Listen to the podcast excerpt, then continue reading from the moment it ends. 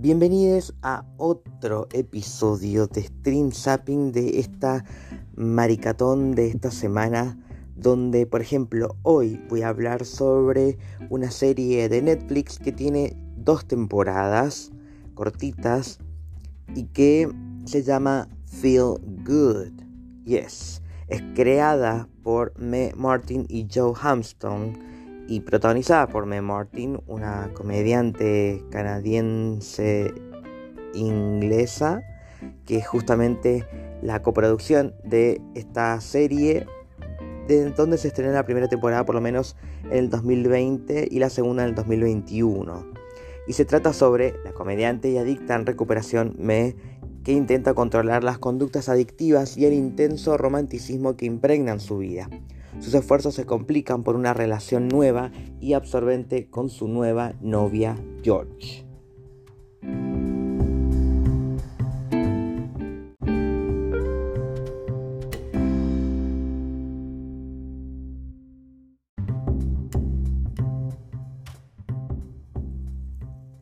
Tengo que ser honesto y decirles que me demoré en hablar de esta serie porque me resistía a ver la segunda temporada.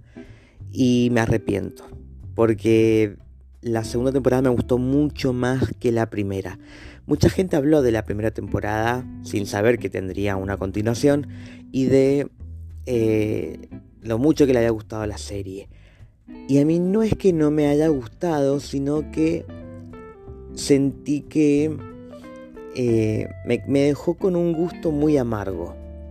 Y, viendo la segunda temporada, sentí que llegó para terminar de darle forma a esta historia y, me encantó. Me encantó la segunda. Creo que fue como una, como una serie de 12 episodios que se estrenó primero una parte y después la otra pero no como de dos temporadas. Además de que el tiempo avanza bastante rápido.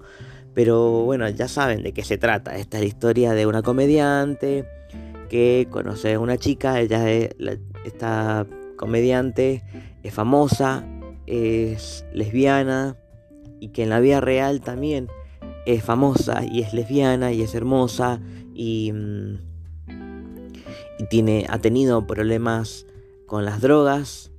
Acá no es la historia de su vida, pero aprovecha para contar algunas cosas que le tocaron de cerca. Esta historia comienza cuando conoce a George, que es una chica que no está segura de su sexualidad, aparentemente es bisexual o pansexual, ella no sabe todavía, porque Me es la primera chica que le gusta ella estaba en pareja con un tipo, es más, eh, no corta con él y está en pareja con Me, y esto es un problema, porque Me es una chica que no le gusta ocultarse y que no quiere tener que estar mintiendo para poder estar con la chica que le gusta. Entonces ese va a ser un conflicto que no es la primera vez que vemos en la ficción sí es interesante que al generarse en me esta especie de enamoramiento y dependencia, se convierte en una absorbencia, si, lo, si se puede decir, en que, en que por más que ella dejó las drogas y dejó esa vida oscura en el pasado, hay ciertas cosas que no tiene todavía solucionadas. Y George vino a, desordenar todo eso que tenía un poco estabilizado.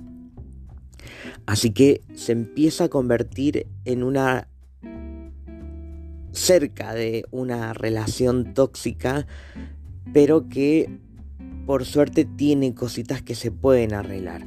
El tema es que ya las dos empiezan a decir cosas que no quieren decir o a guardarse cosas que quieren decir y no lo dicen de la forma en que deberían decirlas y que tiene que ver con cosas que sienten las dos y que por más que están enamoradas son cosas que no les hacen bien a ninguna y en el caso de Me se empieza a ir todo al carajo a tal punto que tiene una recaída y vuelve a las drogas.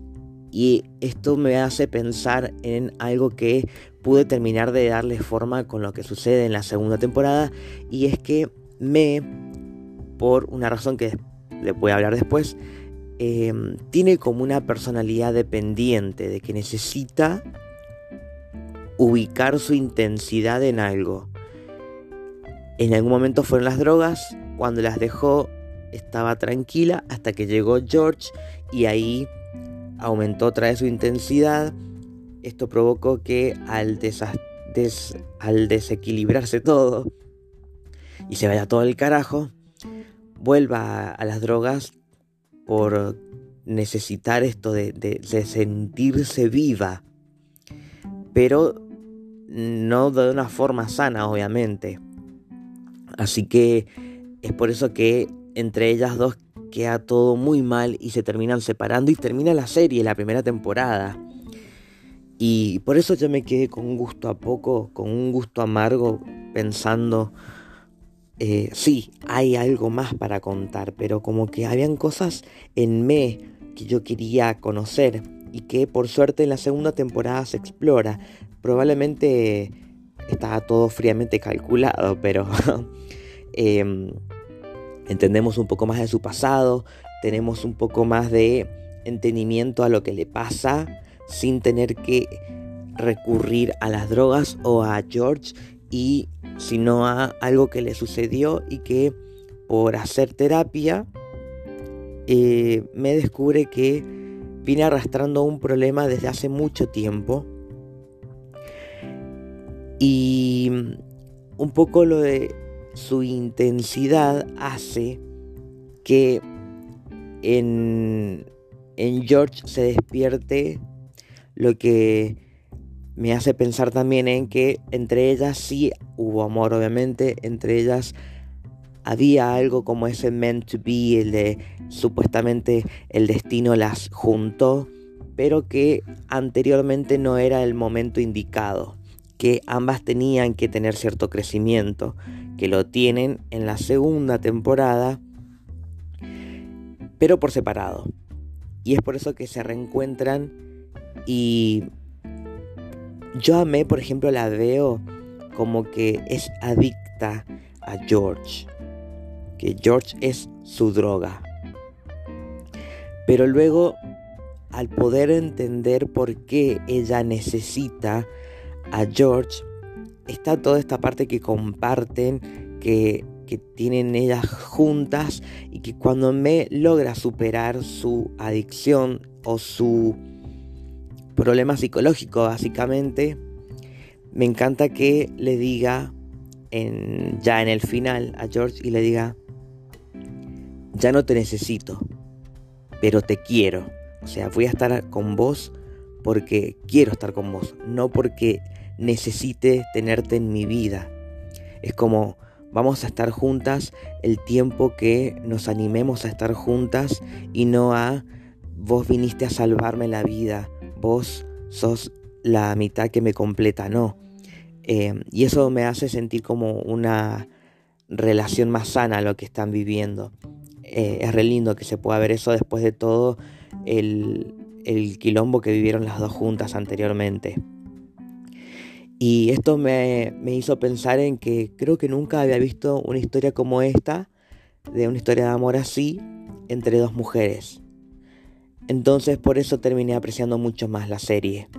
Y que se nota que está escrita con honestidad y con, con una intención de compartir una historia que, más allá de que sea entre dos mujeres, una historia universal, de dos personas que se aman, siendo eh, perfectamente imperfectas y aceptándose como son dentro de lo que pueden lograr juntas. Eh, y eso es mucho más significativo que una comedia romántica vacía. Así que me quedé encantado con esta serie y me gustaría saber ¿Qué piensan ustedes? ¿Qué les pasó viendo Feel Good? Y todo eso lo pueden hacer comentando en las publicaciones que voy a hacer en Instagram en arroba monstruo de closet o en los comentarios de nuestro blog que es queercine oc.blogspot.com, donde ahí no solamente van a encontrar publicaciones de todo el contenido del que hablamos en este podcast y sus spin-offs, sino también van a poder ver eh, en qué plataforma se encuentra cada uno, si es que está, si no, van a encontrar los links ahí. Y también van a poder encontrar algunos datos, van a poder comentar y van a encontrar también una forma de poder escuchar este podcast a través de Google Podcast en caso de que no puedas escucharlo a través de Spotify u otra aplicación porque no tenés espacio en el teléfono, lo que sea, o conoces a alguien que no podía por eso, ahí tenés esa opción. Yo me despido hasta el próximo episodio. Yo soy Cero y esto fue Stream Zapping.